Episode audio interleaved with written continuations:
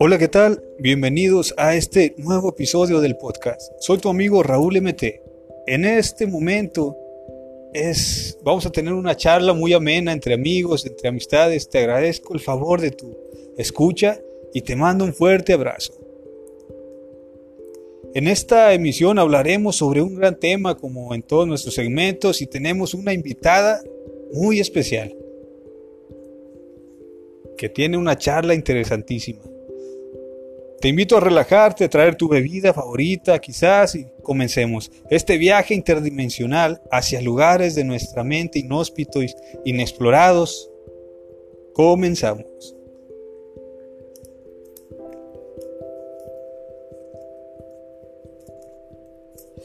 Y bien, en este segmento tendremos a una gran amiga, a una difusora de la historia a través de, del turismo, una gran persona, eh, Marcela Reina. Y bien, eh, hablaremos sobre el tema de las leyendas, la historia, siguiendo con este, este, estos episodios relacionados con la, las leyendas, todo lo que es la eh, transmisión oral de, de, de historias, etc.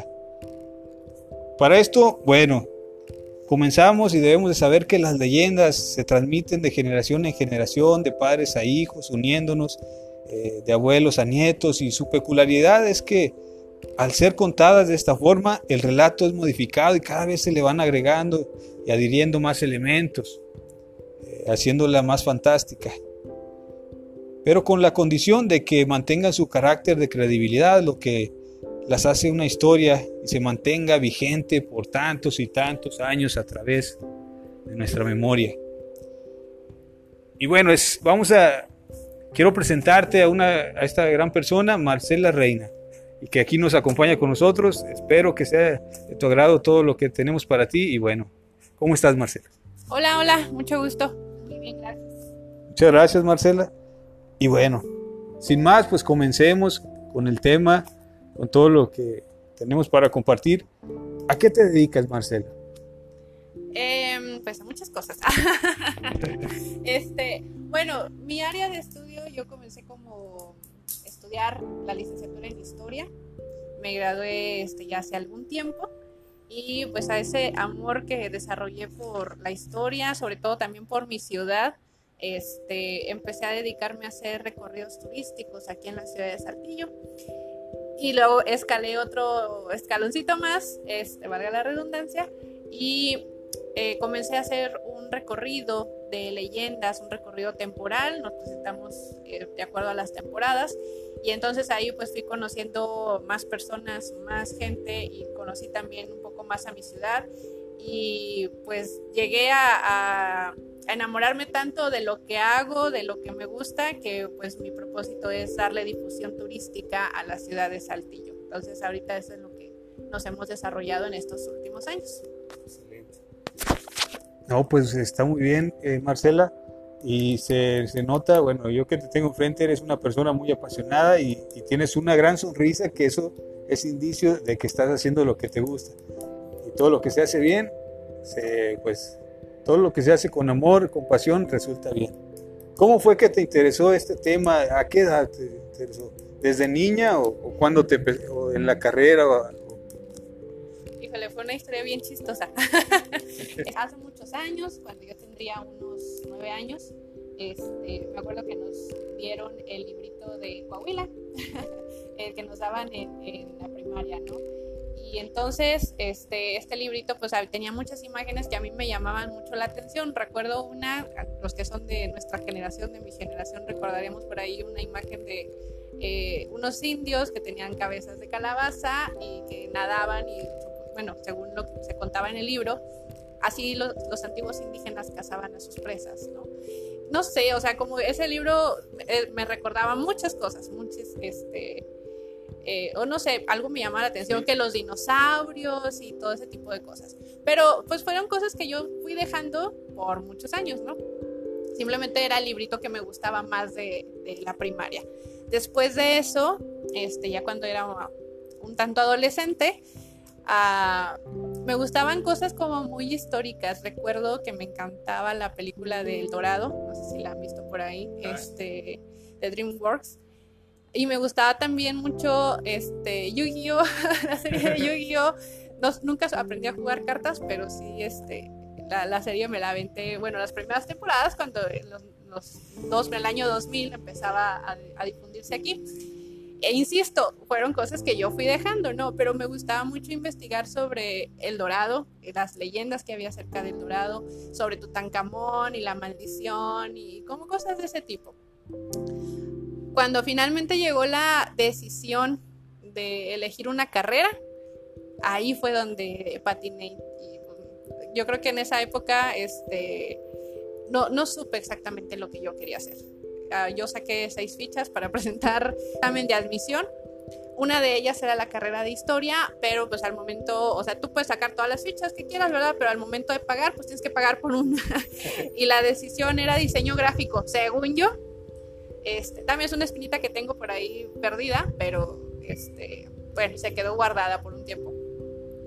Ah, presenté para diseño y evidentemente no pasé. no pasé, eh, me quedé a unos cuantos lugares y en ese momento la carrera de historia acababa de iniciar, tenía eh, justamente un año de haber iniciado, entonces era mucho más fácil ingresar. La verdad es que aproveché la segunda vuelta y pues fui a caer a, historia, ¿no? Cuando vi que se habían abierto... Eh, los lugares para la carrera de historia, ahí fue cuando dije, bueno, pues no suena tan mal ahí como que mi mente recordó estos episodios, ¿no? Del libro de Coahuila, de este, las series que me gustaban, como ese tipo de cosas. Y entonces, este, pues ya me decidí y me aventé a estudiar la carrera de, historia. Cuando vi el programa de estudios y todo, dije, oye, pues no está tan mal, sí me gusta, sí me agrada. Y, es, y pues ahí me quedé. Y entonces aprendí pues muchas, muchas, muchas cosas. Excelente, sí. Bueno, no, pues fíjate que a mí me pasó algo similar, pero la carrera de letras. Eh, yo estaba entre sistemas, algo bien frío, entre alguna otra carrera más y tenía la opción de letras. Y pues eh, como traía desde niño también igual un ancla muy emotiva, yo lo traduzco como que son anclas a nuestras emociones, a nuestro corazón, digámoslo así, pues uno de repente opta por esa, como que un cierta, una cierta, ¿cómo se podrá decir?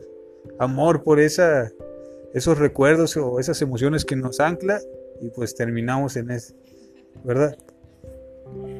Sí, de hecho, fíjate que este, ocurrieron cosas padres ¿no? en, la carrera.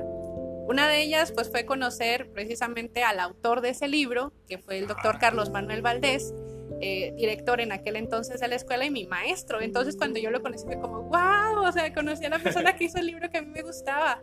Este, y aparte, bueno, pues en la carrera fui viendo más y entonces entendí que una de las cosas que a mí me gustaba hacer era este, difundir la historia, ¿no? que no se quedara un, como un pequeño apartadito dentro de todo, te voy a platicar en qué termina historia, justamente. tienes mucha razón en eso, en, lo de las emociones, en cómo, cómo las, nuestras emociones de niños nos guían a las cosas que, que nosotros queremos, claro. Este, yo jugaba de niña bueno, quería ser arqueóloga, porque pues Yu-Gi-Oh, ¿verdad? Quería ser egiptóloga, según yo, eh, pero también jugaba a ser eh, sobrecargo, aeromosa. Jugaba con uno de mis, de mis primos, este, él era el piloto y yo era la, la aeromoza, ¿no?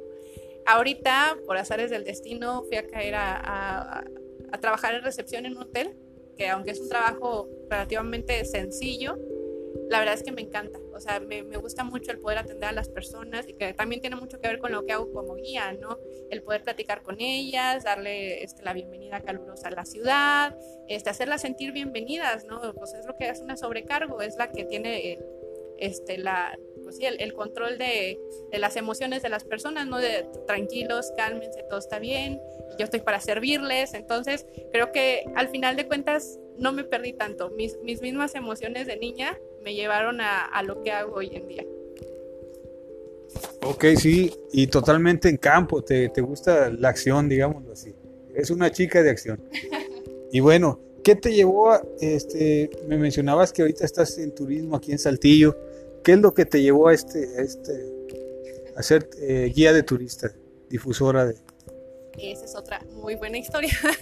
Lo que pasa es que, mira, sinceramente, aunque me gustaba mucho la carrera, aunque este, quería difundirla y me, siempre me proyecté como maestra, eh, yo siempre pensé, ya al final de, la, de, los últimos semestres dije, nunca voy a encontrar un letrero que diga se solicita historiador.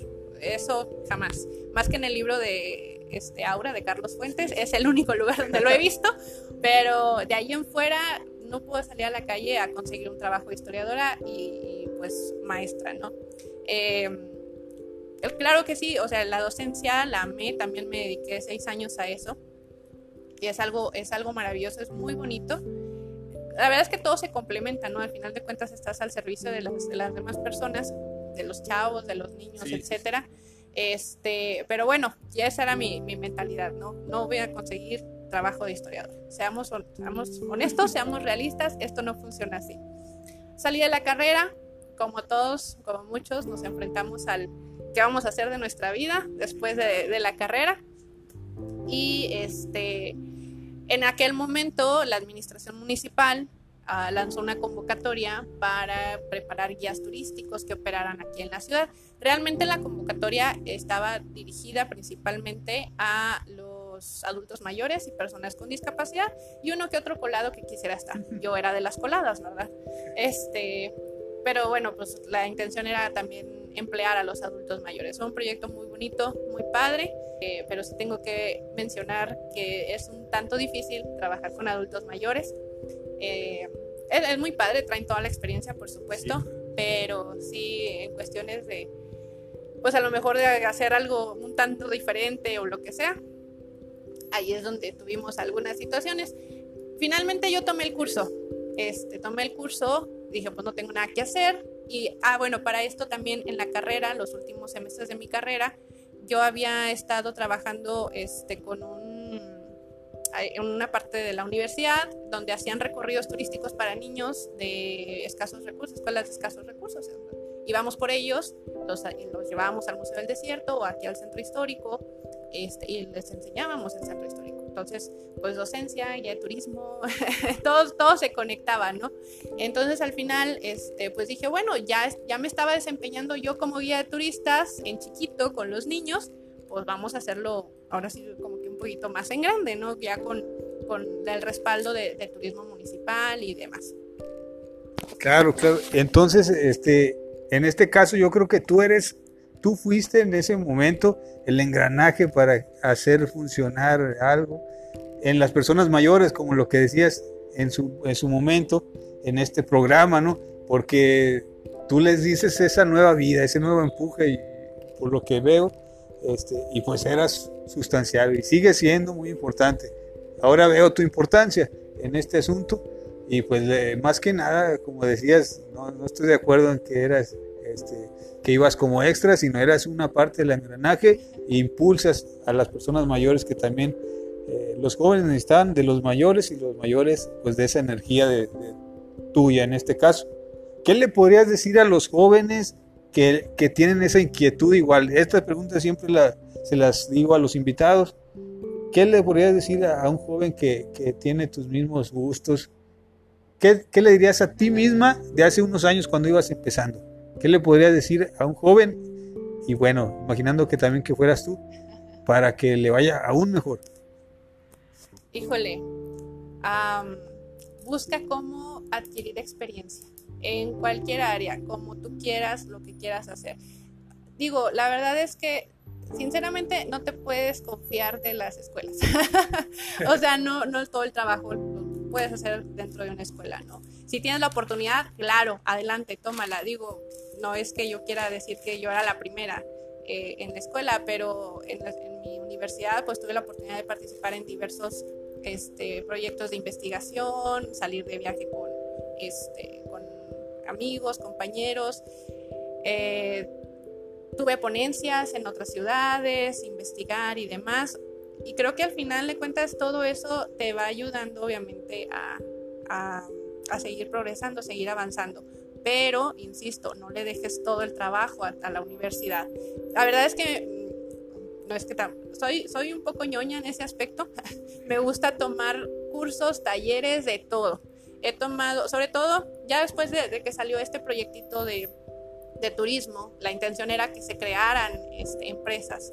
Entonces, he tomado cursos de emprendimiento, de finanzas, de, este, ah, o sea, he ido a conferencias, nunca me quedé quieta, siempre quise aprender. Me falta mucho ponerlo en práctica porque soy de las personas que les encanta el conocimiento, pero que les cuesta ponerlo en práctica.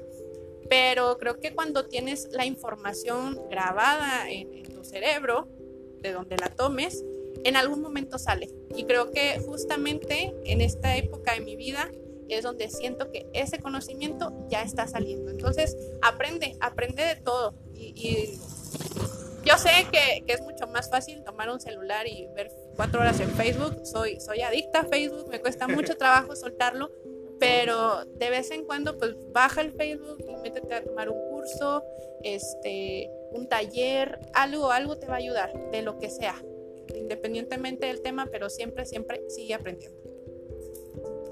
No, pues este, muy bien. Y pues eh, tienes otra característica, Marcela, ¿Quién es Marcela? Una persona humana también. Eh, ha salido a la luz esa característica tuya. Y bueno, eh, estamos en un mundo lleno de historias. Cada persona tiene una historia, cada lugar tiene una historia. ¿Qué, ¿Cuál es la importancia para ti, Marcela, de las leyendas?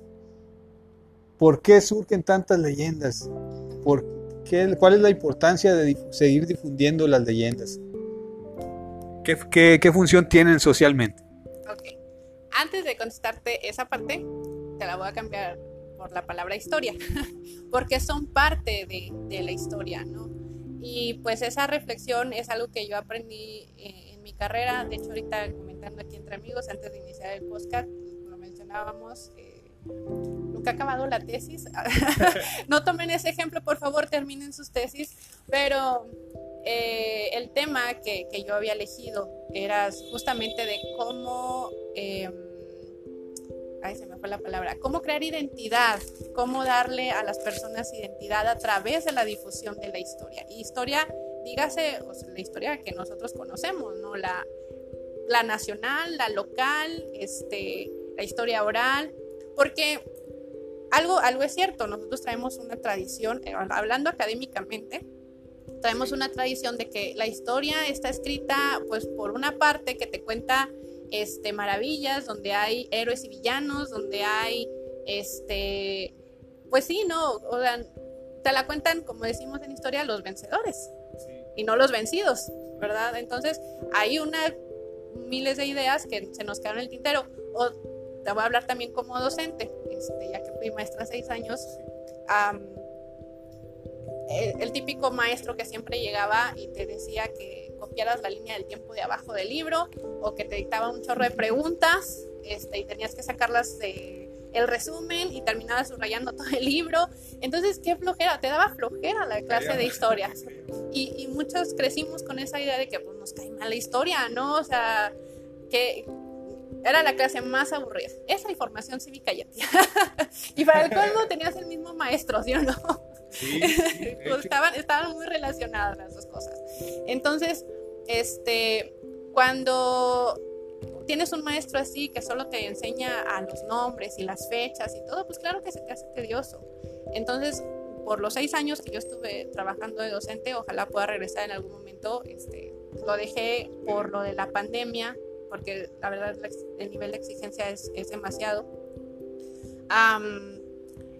cuando, cuando yo fui docente, yo me propuse y siempre se lo dije a mis alumnos, yo quiero que ustedes aprendan historia no para que se aprendan los nombres y las fechas, sino para que tengan de dónde analizar el contexto en el que viven y entonces ahora sí empezar a buscar soluciones, ¿no? Digo, al final una persona que, que, que piensa en lo que está sucediendo a su alrededor, este, pues va a jalar alguna razón social que se tenga que luchar. Por ejemplo, yo les decía mucho a mis, a mis alumnos, hablábamos de movimientos sociales, ahorita que es lo, más de moda, ¿no? Revoluciones, independencia, como todo ese tipo de cosas. Y luego ya les explicaba, pues que obviamente, este, ahorita a lo mejor ya no son guerras directamente, ya no es estar con un cañón, una bala de cañón o lo que sea, pero tenemos una revolución de ideas. Y ahorita me da mucho gusto, ya tengo alumnos egresados, este, que están en las carreras y demás, tengo alumnos que se han sumado, por ejemplo, a marchas feministas. Y no quiere decir, bueno, el feminismo tiene todos sus tintes, ¿no? Pero me da gusto que mis alumnas, por ejemplo, ya no se queden calladas en situaciones, que ya haya un cambio de mentalidad.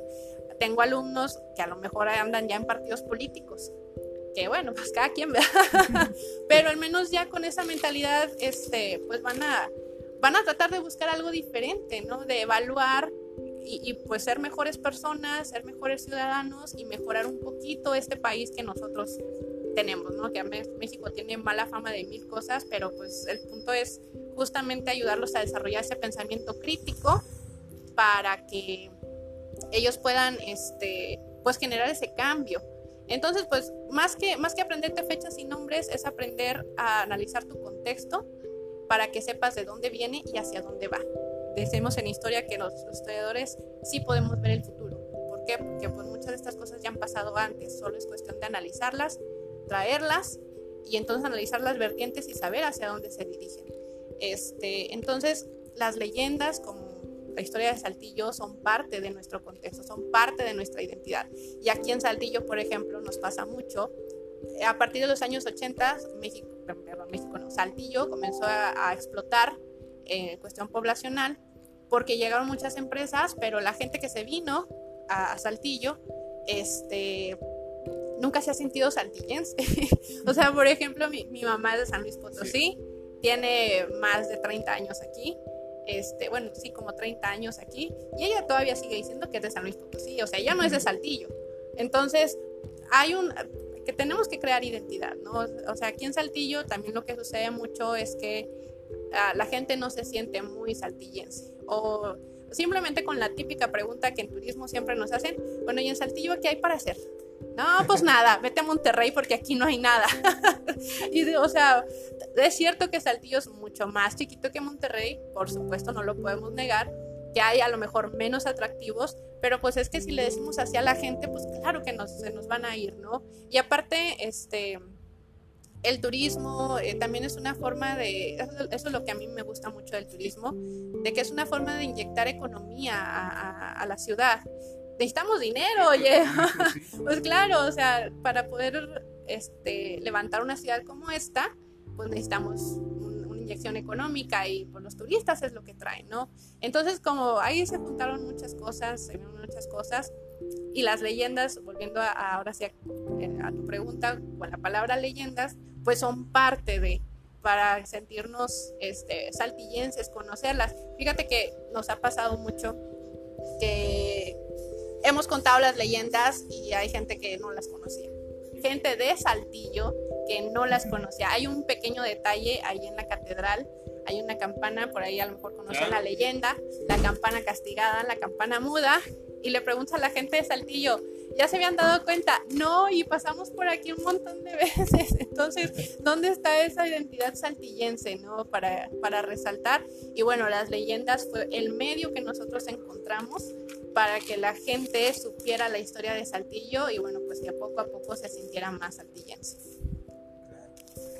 Sí, eh, excelente, sí. Eh, como identidad, pues lo que dices es muy cierto y forma parte de la historia de la identidad. Y claro, si no conocemos la historia tendemos a repetirla.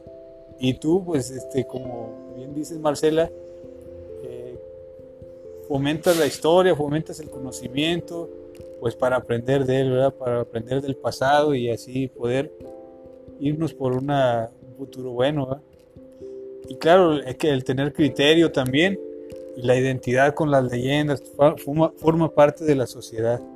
Eh, ¿Qué podrías mejorar tú en Saltillo, eh, tomando ya de lleno tu tema, eh, referente al turismo? ¿Qué podrías mejorar? ¿Qué te gustaría que hubiera? ¿Qué nos hace falta en Saltillo? Híjole, este es hablar del pie del que cojeamos, ¿no? es válido claro. ¿Qué falta?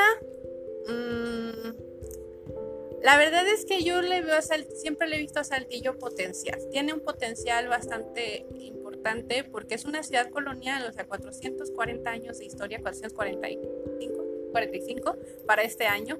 Este, digo, pues es que no son día gratis, algo hicimos en, épocas pasadas que tenemos que explotar, que tenemos que hacer. Entonces, creo que le falta difusión. Eso, es, es eso. difusión, le falta em, a lo mejor crear espacios justamente como estos o el apoyo como estos. digo, nosotros, por ejemplo, que nos, que nos dedicamos a las leyendas, ya tenemos varios años este, haciendo los recorridos. Hemos encontrado apoyo, por ejemplo, en el municipio, en algunas ocasiones. No es que hable mal de la oficina, pero no, no se trata de eso, pero, o sea, hay otros, uno se da cuenta de que hay otros enfoques, ¿no? Este, y claro, y se vale, porque, porque qué padre, digo, hace poquito acaba de pasar el, Cabrito Fest, que es una actividad de, turismo bastante importante. Estuvo padre, qué bueno, y felicidades, ¿no? Estuvo padrísimo. Ojalá se sigan haciendo este, actividades como, como esta, y claro que van a seguir, pero pues también eh, el centro histórico existe. el centro histórico existe, este, hay mucho potencial en él, solo de aprovecharlo empujarlo este, mira, la verdad es que el recorrido de leyendas es eh, lo que nosotros hemos encontrado hasta ahora y tenemos en mente más proyectos todavía. Quizá no nos damos el tiempo, pero por ahí vamos para buscar más que hacer en Saltillo. Aprovechando, Marcela, este es, válido. ¿Cuándo, es ¿Cuándo son los recorridos? ¿Cómo son? Para la gente que es de aquí de Saltillo o que viene de otros países, incluso que nos escuchan de otras ciudades, ¿Dónde pueden localizarlos y a qué hora? Normalmente los realizamos en temporadas, temporadas vacacionales. Este, sobre todo, mira, la verdad es que dentro de todo el potencial que tiene Saltillo, seamos honestos, todavía no está del todo preparado para el turismo en general. No somos una ciudad turística como Guanajuato, como San Miguel de Allende, ni nada de eso. Entonces, nos cuesta un poquito de trabajo como que mantenerlo, decir, ah, cada viernes, cada, este, no sé, entonces, por lo pronto estamos trabajando por temporadas, regularmente las temporadas más altas, que son este, Semana Santa. Semana Santa es la mejor. aparte en sus boletos rápido, porque se me acaban muy rápido. este, en julio es un poquito más tranquilo, pero pues también hay, hay bastante movimiento, sobre todo también porque eh, aparte de las vacaciones de julio, del, sobre todo los niños, eh, es el aniversario de la ciudad, hay muchas actividades y pues ahí nos sumamos también. Y eh, pues leyendas, obviamente tiene que aparecer la temporada de, de noviembre, ¿no? Octubre, noviembre es la temporada del Día de Muerto, de Halloween. Entonces, más o menos por esas temporadas. Ya si, por ejemplo, por ahí sale algún maestro que nos quiera invitar a su escuela, ah, también se vale. Conferencias. Sí, por supuesto. Tenemos por ahí contactos que nos este, han invitado a presentarnos en bares, como un espectáculo, como no como recorrido, sino como presentación de leyendas o tenemos también otras eh, agencias que nos llaman y oye, necesito un recorrido especial, por supuesto les damos el servicio. Eh, nosotros nos pueden encontrar en redes sociales como Entre Historias y Leyendas, así se llama la página de Facebook donde nos pueden seguir y ahí pues vamos anunciando las temporadas en las que en las que vamos a trabajar para que puedan darse la vuelta y pues conocer las historias y leyendas de Saltillo. Perfecto, Marcela. Y bueno, pues hay miles de historias, como mencionabas ahorita, eh, leyendas, por ejemplo, la de la, el delirio demónico, por ejemplo, Rosita Alvírez, ¿verdad? La taconera, la calle Juárez. Saltillo es una ciudad histórica y es una ciudad con demasiada energía, demasiadas historias que contar. Y, bueno, hay que valorar eso, hay que valorar a los viejos. las personas mayores que son las que transmiten todas estas historias y no solo ellos, sino también personas bellas como Marcela, como todos ellos. Y, bueno, ¿cuál es la, entrando de lleno a tu trabajo, qué es lo que más te gusta de tu trabajo y cuál es la leyenda que más pide la gente? Que tú recuerdes. Ah, también antes de comenzar, tengo que mencionar que en Leyendas no nada más soy yo, ¿verdad? Hay un equipo, este, somos varios guías, siempre les doy crédito a ellos porque sin ellos el recorrido no existe. Claro, por supuesto, aquí está presente colado. Roberto Ramos, eh, ya tiene varios años trabajando aquí con nosotros. Este, por ahí es también una compañera, Bianca, ¿qué se llama? Cisneros, se me olvidan sus nombres. Gabriela Obregón, Miguel Sierra, este, Donaldo Ramírez. ¿Y quién nos falta? Yas, ah, Yasmin, sí es cierto, Yas, es que ella es nueva integrante, acaba de entrar en esta última temporada. Ahorita somos el equipo de leyendas que estamos operando ha pasado muchas personas en este recorrido, o sea, siempre he tenido el apoyo de, otros compañeros, de otros amigos, a los cuales también les agradezco muchísimo, porque sin ellos los primeros pasos no hubieran sido posibles. Ahorita ya lo tenemos un poquito más consolidado, entonces, este, pues es mi equipo de trabajo, ¿no? somos entre historias y leyendas y ellos me apoyan bastante. ¿Cuáles leyendas son como las más conocidas o las que más piden? Fíjate que creo y ahí me voy a meter en camisa de once varas, perdón. Pero es que me piden mucho. Bueno, la taconera es una de las que sí, ya la gente tiene muy, muy ubicada. Y me iban a contar la, taconera, la calle de Juárez, que bajaba por este, General Cepeda y luego se integraba. Sí, es una historia muy triste. es una historia muy triste. La chica pues sale de su casa a las 2, 3 de la mañana este, a ver al, novio que tenía. Lo, místico de la historia es que la chica vive acá en la, calle de Juárez, quienes conocen Saltillo, por donde está el archivo municipal, según el relato de Juan Marino Yervides, que es el que puso la leyenda en, el libro. Y entonces ella bajaba por toda la calle de Hidalgo, o sea, caminaba Juárez, eh, General perdón, Bravo, uno de los callejoncitos que está al lado de Catedral, y luego toda la calle de Hidalgo hasta llegar a la colonia República, que está, digo, los que somos de Saltillo sabemos que la colonia República está, uff, en tacones a las 3 de la mañana. este, y entonces una de esas pues sale a ver al novio y, y, la mamá se muere mientras ella no está. La mamá era una persona enferma que la necesitaba, entonces pues imagínense a lo mejor el dolor de la chica de regresar a su casa y sentirse culpable que había dejado sola a su mamá en ese momento. Entonces, y esa, esa es una de las, de las favoritas, ¿no? ¿Y van a contar la taconera? Sí. La otra que nos piden mucho, que nos preguntan mucho, es la del tamalero. Sí. Este, híjole, yo tengo un problema con esa leyenda. ¿Por qué? La verdad desconozco de dónde sale la leyenda, o sea, la he escuchado y sé que la cuentan en otros recorridos y demás, pero en los libros de leyendas que yo he consultado, porque mi, soy historiadora, a mí me enseñaron a, meterme a los archivos, a buscar en los libros, a, o sea, no, no hacer un trabajo inventado, ¿verdad? Que bueno, a lo mejor la historia puede contar como la historia oral, que ese es otro tema, ¿no? Pero en los libros de leyendas que yo he buscado, leyenda del tamarero. En ninguno, de ninguno de los autores. Digamos que surgió Yo creo que es más como parte de la historia oral cosas que van pasando de, voz en voz. A mí me cuesta un poquito de trabajo este, aceptarla como leyenda porque pues historiadora a mí me dijeron el documento es el que, bueno, no que tenga la verdad, pero sí es el documento el que respalda la, la, la historia, ¿no? Entonces si para mí no hay un escrito que diga la leyenda del tamalero, pues entonces para mí es un poco complicado. Pero sí hay este, otras leyendas que, bueno, pues ahí están en los libros, los que nosotros contamos en, el recorrido. Yo creo que muchas de ellas los altillenses no la conocen, a excepción también de Mónico. Mónico es una de las más conocidas. Este, este señor que se lo llevan las brujas y las lechuzas y, y este, lo ahogan en la alberca de Altamira. Y la historia de la delgadina, que pues también es una historia... Eh, yo creo que es una de las más sádicas que existen, justamente porque la, o delgadina la mata el esposo, este, por una, el carnicero, por una infidelidad y le da un castigo más terrible que la muerte, que es prácticamente torturarla y dejarla colgada, este, y bueno, pues va y la tira al arroyo y ahí se la encuentran y pues ya, ahí es una historia muy, muy triste. Pero son así como que de las más conocidas. Ya las demás hay otras tantas historias que no son tan conocidas, pero que también tienen mucho, mucho sentido saltillense. Uy, qué miedo, la verdad. Eh, son historias, bueno, que forman parte de, la identidad.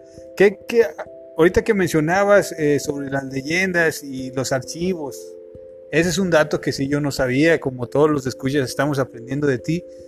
Este, eh, y, bueno, quisiera, yo creo que igual que todos los que escuchan, quisiéramos saber datos curiosos en, ese aspecto. ¿Qué datos curiosos que, no la, que la gente casi no conoce eh, has encontrado en, tu trayectoria, en tu trabajo? Eh, ¿Y qué es lo que hace una leyenda? Pues una leyenda en sí para ti, ¿verdad? ¿Cómo, ¿Cómo surge una leyenda? ¿Y qué datos curiosos has encontrado así extraordinarios que, casi nadie conoce?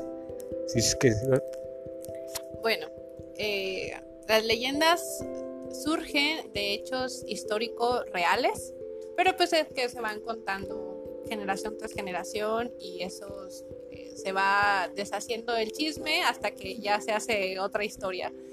Entonces, fíjate que es, muy interesante este, si a lo mejor les interesa el tema, también les puedo contactar con otra persona que estudia bastante el tema de, de las leyendas. Este, porque él ha encontrado justamente hechos históricos que se parecen a los hechos de las leyendas. Entonces, insisto, es ingresar al, al, archivo municipal, analizar los documentos y entonces decir, ah, bueno, pues hubo la muerte de una muchacha que no precisamente se llamaba Rosita Alvírez, no me acuerdo cómo se llamaba, Consuelo no sé qué, por ahí este, tiene un nombre distinto, pero se parece mucho porque la mató también el novio y con tres balazos, ahí dice el documento histórico que fue con tres balazos. Este, entonces, pues bien, tiene algo de, realidad, ¿no? Algo de cierto y algo de, ficción y eso es algo bien interesante porque... Al final de cuentas, como nos llega a nosotros el chismecito, pues ya lo hacemos leyenda. Y justamente, este, pues hay otros hechos históricos que no se han convertido en leyenda, pero que también son interesantes y que se pueden volver leyendas. Digo, también hablando de esta persona, este, a lo mejor algunos ya, ya bueno, en el podcast no, pero hay personas aquí en esta área que sí lo conocen. Este, Alan Caballero es un buen amigo mío, eh, historiador también. Él trata el tema de las brujas, las brujas en Saltillo, la brujería en Saltillo que la verdad es que no eran brujas. Ella les va a contar la historia después. No eran exactamente brujas, pero estaban relacionadas con cuestiones de con cuestiones de este herbología y demás, ¿no? Este, y entonces, pues él, él hace el análisis de cómo la gente de Saltillo la, las veían como brujas. Entonces, digo, son hechos que dices, eso sí se puede, se puede convertir en, en una leyenda. y este pues bueno, yo creo que todo eso es parte de la tradición oral, de la tradición oral que todavía conservamos aquí en, Saltillo. Sí, claro. Y bueno, yo creo que, eh, pues como sabemos, un dato histórico se, vuelve historia eh, después de 50 años de, de haber sucedido. Entonces, bueno, ¿quién dice que no siguen surgiendo historias ¿Y quién dice que no seremos parte de una leyenda algún día? Ahora mismo, ¿verdad? Este, y, bueno, este, ese tema también es un tema muy... Eh, hoy en día en la ciudad de Saltillo, eh, con mucho auge, todo ese tema esotérico, metafísico, gusta mucho de eh, ese aspecto y bueno, pues hay, hay mucho, mucha tela de donde cortar.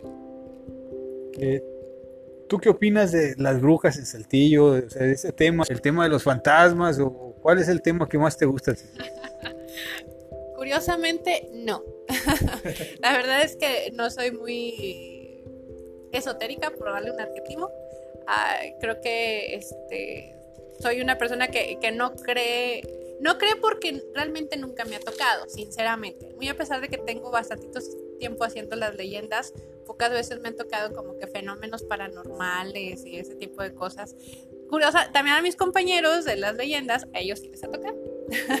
ellos sí han tenido como algunas experiencias aquí en el centro histórico. Por ejemplo, eh, también comercial para que vayan a visitar el Museo de la Revolución el Museo de la Revolución tiene un sótano precioso, es un sótano este, oscuro, lúgubre, como para contar las historias. Ahí nos ha tocado varias veces ir a contar las leyendas, se pone muy padre porque podemos asustar y demás, ¿no? Eh, en uno de esos recorridos a, un compañero dice que le tocaron la mano sentí que le tocaron la mano. Este, y que se escuchaban pasos en la parte de arriba y ah, que respiraba alguien detrás de él. Entonces, digo, no sé, a lo mejor yo porque soy como escéptica en ese, en ese aspecto. Eh, también los túneles es otro, otro detalle aquí que... Ajá.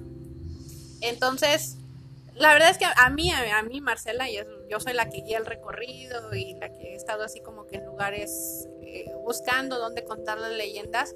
Nunca me ha pasado nada, ni un fantasma ni cosas de ese tipo, pero he conocido gente que sí, mis compañeros son unos, por ahí también conocí a un policía, eh, tengo el pendiente ahí que me cuente bien la historia, un compañero policía, este, nos contó que él se topó a la taconera, que él platicó con la taconera.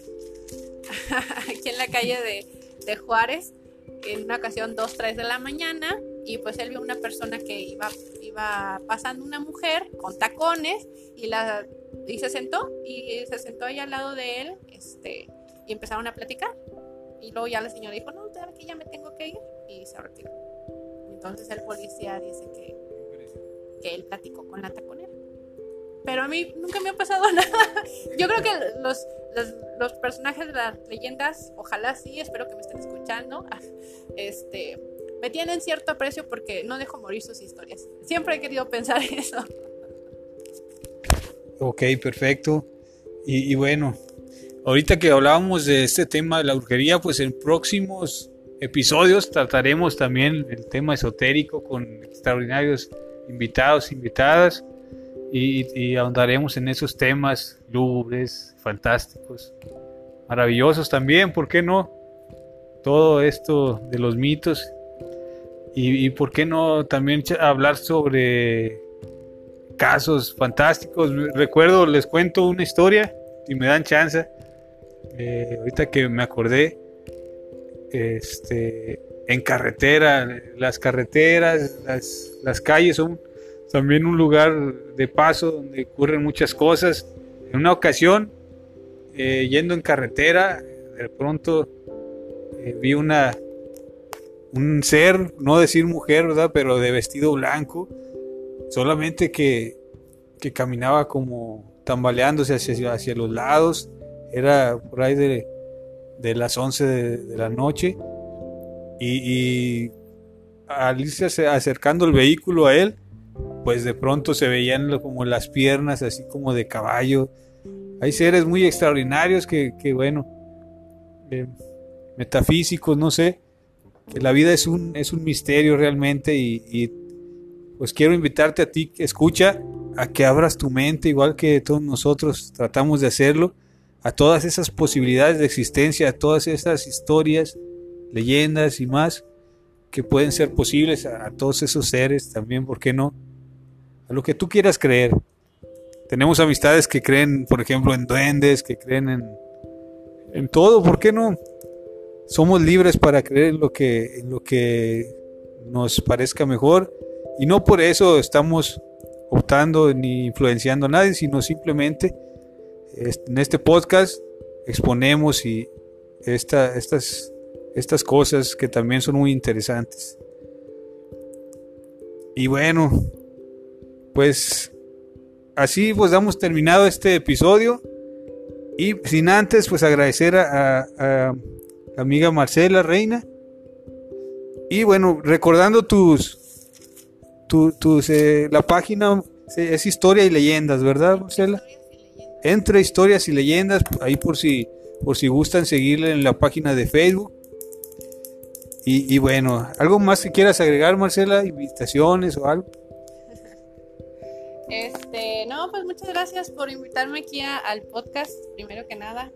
Este, gracias por el espacio de platicar un poquito mi historia, de platicar lo que hacemos, de darle difusión, no nada más a lo que hago como para decir, ah, estoy aquí, ¿verdad? Sino, insisto, es el cariño al que le tengo a Saltillo. Soy saltillense de corazón, de hueso colorado, y quiero mucho a mi ciudad y quiero que, la gente aprenda de ella. Este, entonces, bueno, pues gracias por, brindarnos el espacio también, eh, digo, si alguna vez les interesa, hacemos una radionovela, no sé, a ver, nos aventamos algo de, leyendas. estamos bien dispuestos para dar a conocer, insisto, las leyendas de Saltillo. Y pues, ¿qué puedo agregar? Este, sigan aprendiendo. Próximos proyectos, Marcela, algo que se pueda compartir, que tú quieras realizar, un proyecto o algo que quieras muy atentos, eso sí, de la, de la página de Entre Historias y Leyendas, sobre todo para el mes de julio. Traemos un proyectito en mente. No quiero soltar mucho todavía porque eh, ya, ya, lo estamos, ya lo estamos haciendo, ya lo estamos manejando. pero váyanse preparando para conocer la historia de Saltillo a través de sus bares. Ah. este va a ser un recorrido padre. Estamos ahí buscando quienes nos abran el espacio. Eh, pero bueno, no, no quiero adelantar mucho porque todavía es una, es una idea que está tomando forma, pero de verdad, en cuanto la tengamos, en cuanto ya tengamos todo armado, la vamos a soltar. Pero bueno, pues es un concepto diferente. Mi, idea eh, no es quedarme solamente con las leyendas, eh, fue el primer medio, este, pero creo que podemos tener más alcance si tenemos más proyectos por el bien de la ciudad, insisto, ¿no? Este, pues vamos a ver qué, pero ese es el, proyecto más próximo que, se viene, para que estén atentos y que nos puedan seguir ahí en la página por si quieren ver de qué se trata. Muchas gracias, Marcela, y también muchas gracias a todo el equipo que, nos hizo posible este episodio. Aquí un lugar bello que se llama el Cuchitril y a, y a Rafael. Gracias, Un gran agradecimiento que está aquí presente. Y bueno, también si, si tienen oportunidad de venir a Saltillo, visítenlo. El Cuchitril aquí en Bravo. En calle Bravo y con esquina con calle de la Fuente. Aquí pueden visitar a Rafa, una gran persona, un gran amigo.